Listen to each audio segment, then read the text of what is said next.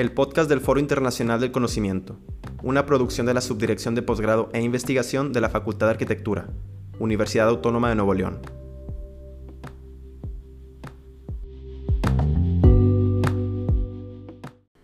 Hola, buen día. Antes de comenzar, quiero agradecer a la Facultad de Arquitectura de la Universidad Autónoma de Nuevo León, especialmente a la Subdirección de Posgrado, por generar estos espacios de reflexión tan necesarios y por realizar estas vías que permiten difundir el conocimiento científico y de investigación que se realiza dentro de ella.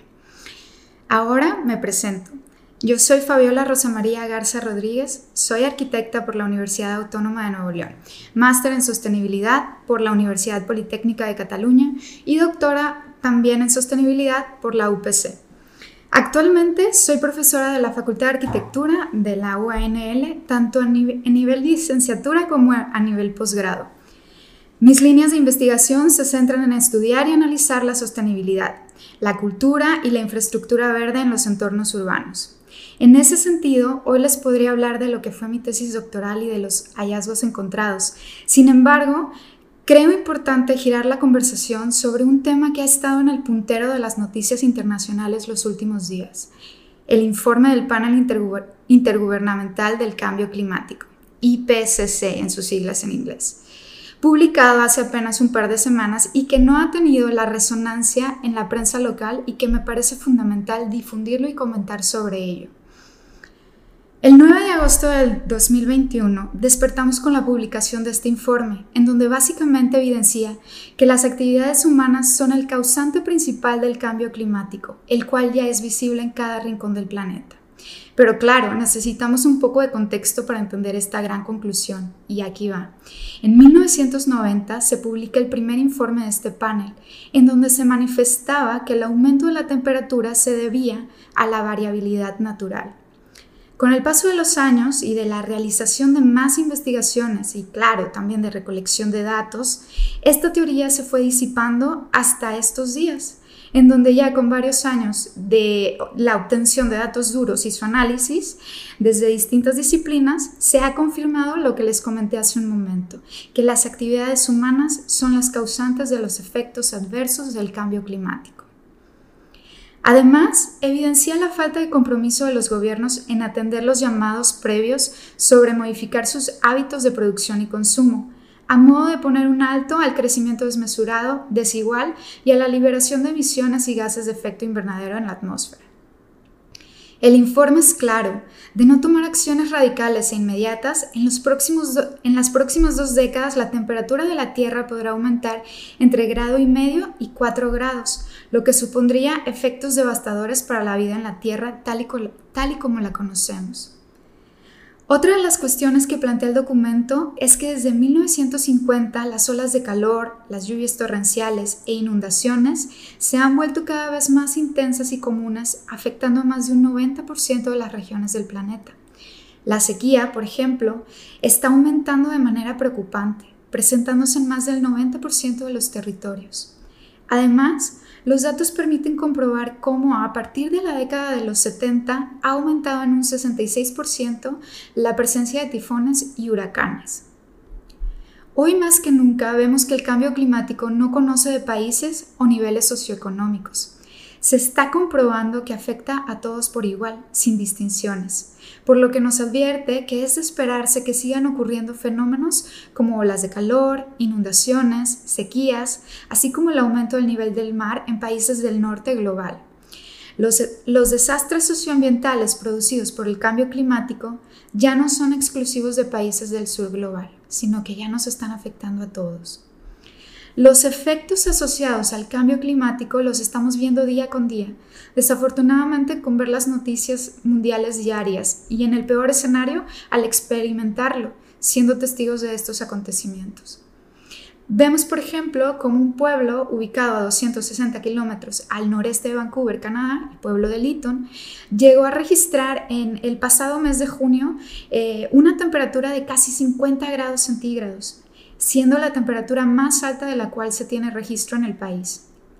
También recordamos las inundaciones devastadoras que tuvieron lugar en el oeste de Alemania en julio, con decenas de desaparecidos y pueblos cubiertos por agua. mientras que en otras latitudes, como en el hemisferio sur, específicamente en Santiago de Chile, el pasado mes de junio se registró una temperatura de 28 grados centígrados, siendo la temperatura más alta registrada en los últimos seis años.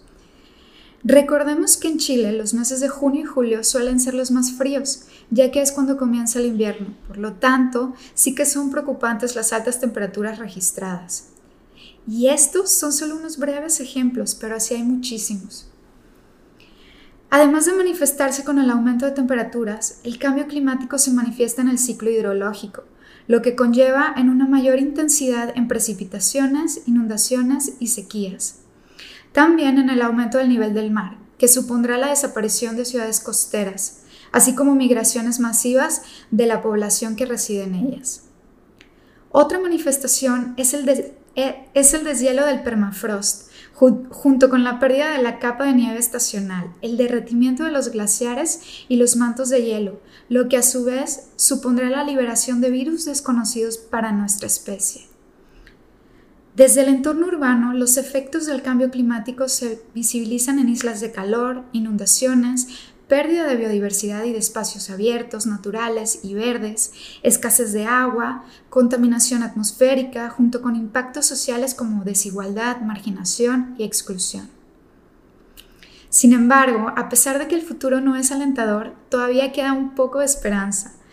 Aún podemos y debemos realizar esfuerzos para mitigar los efectos negativos del cambio climático, por lo que es fundamental actuar pronto, pero además de manera colaborativa, sector público, privado, civil, academia, todos debemos trabajar de la mano y aportar con cambios y soluciones desde nuestras bases.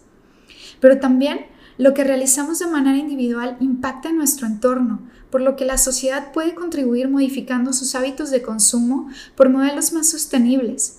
Los gobiernos pueden aportar con la creación de políticas públicas contra el cambio climático que no se queden en papel. El sector privado dejando de utilizar combustibles fósiles y haciendo la transición hacia energías limpias y renovables la academia realizando, promoviendo y financiando más investigación sobre el tema y llevarlo a un lenguaje entendible para todas las personas. Desde la ciudad también se pueden aportar soluciones contra el cambio climático, reverdeciéndolas, dotándolas de espacios de absorción y de naturaleza, minimizando el uso del automóvil y promoviendo alternativas sostenibles de movilidad a través de ciclovías, calles peatonales y sistemas de transporte bien organizados y que además utilicen energías limpias para su funcionamiento. Otra manera de aportar desde el entorno urbano es cerrando el ciclo de vida de los materiales y los residuos. Esto significa que una vez cumplida su vida útil, buscarles un nuevo uso. Otra solución es promover el, uso de materiales de la región en la construcción, así como diseñar de manera bioclimática y no solo nuevas edificaciones, sino también el paisaje y a su vez adaptar las edificaciones ya existentes para cumplir con estos objetivos. Llevar a cabo estas acciones junto con otras propuestas desde el ámbito social, económico, cultural y medioambiental ayudarían a hacer resistencia a los efectos que estamos viendo del cambio climático. Hoy más que nunca se necesita actuar pronto para garantizar el mismo acceso a recursos y oportunidades a las futuras generaciones. Si te interesa profundizar más en el tema, te recomiendo los siguientes libros. Esto lo cambia todo, Capitalismo contra el Cambio Climático, de Naomi Klein, y La Sexta Extinción, una historia nada natural, de Elizabeth Colbert. Y si todavía quieres indagar más en el tema, te invito a seguirme en Twitter, en donde comparto muchas, muchas más de estas noticias sobre cambio climático y sostenibilidad. Eh, me puedes seguir en, mi cuenta que es Fabiola-Gar. Gracias, espero que hayan disfrutado esta cápsula informativa y que tengan buen día.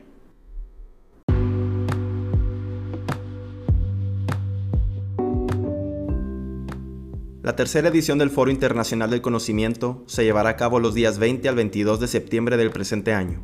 Sus ejes temáticos serán la innovación y la investigación. Te esperamos.